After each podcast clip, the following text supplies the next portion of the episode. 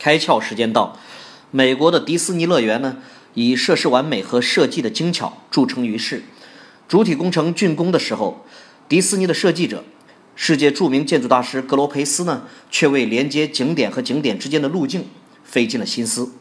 实在没有办法，他暂停了设计工作去度假。后来呢，在法国葡萄园获得了灵感，马上通知这个乐园的负责人，撒上青草的种子呢，乐园提前开放，在没有道路的景点和景点之间，游人们在草地上踩出了一条条的路，黄色的路纵横交错于绿草之间，美不胜收。第二年呢，格罗佩斯依照游人踏出的路径，设计出了景点之间的道路。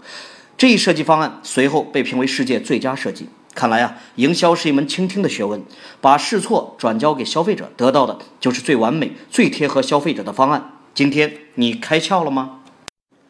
更多节目，请扫描封面二维码，关注公众号“开窍”，和更多小伙伴一起来听故事、开脑洞。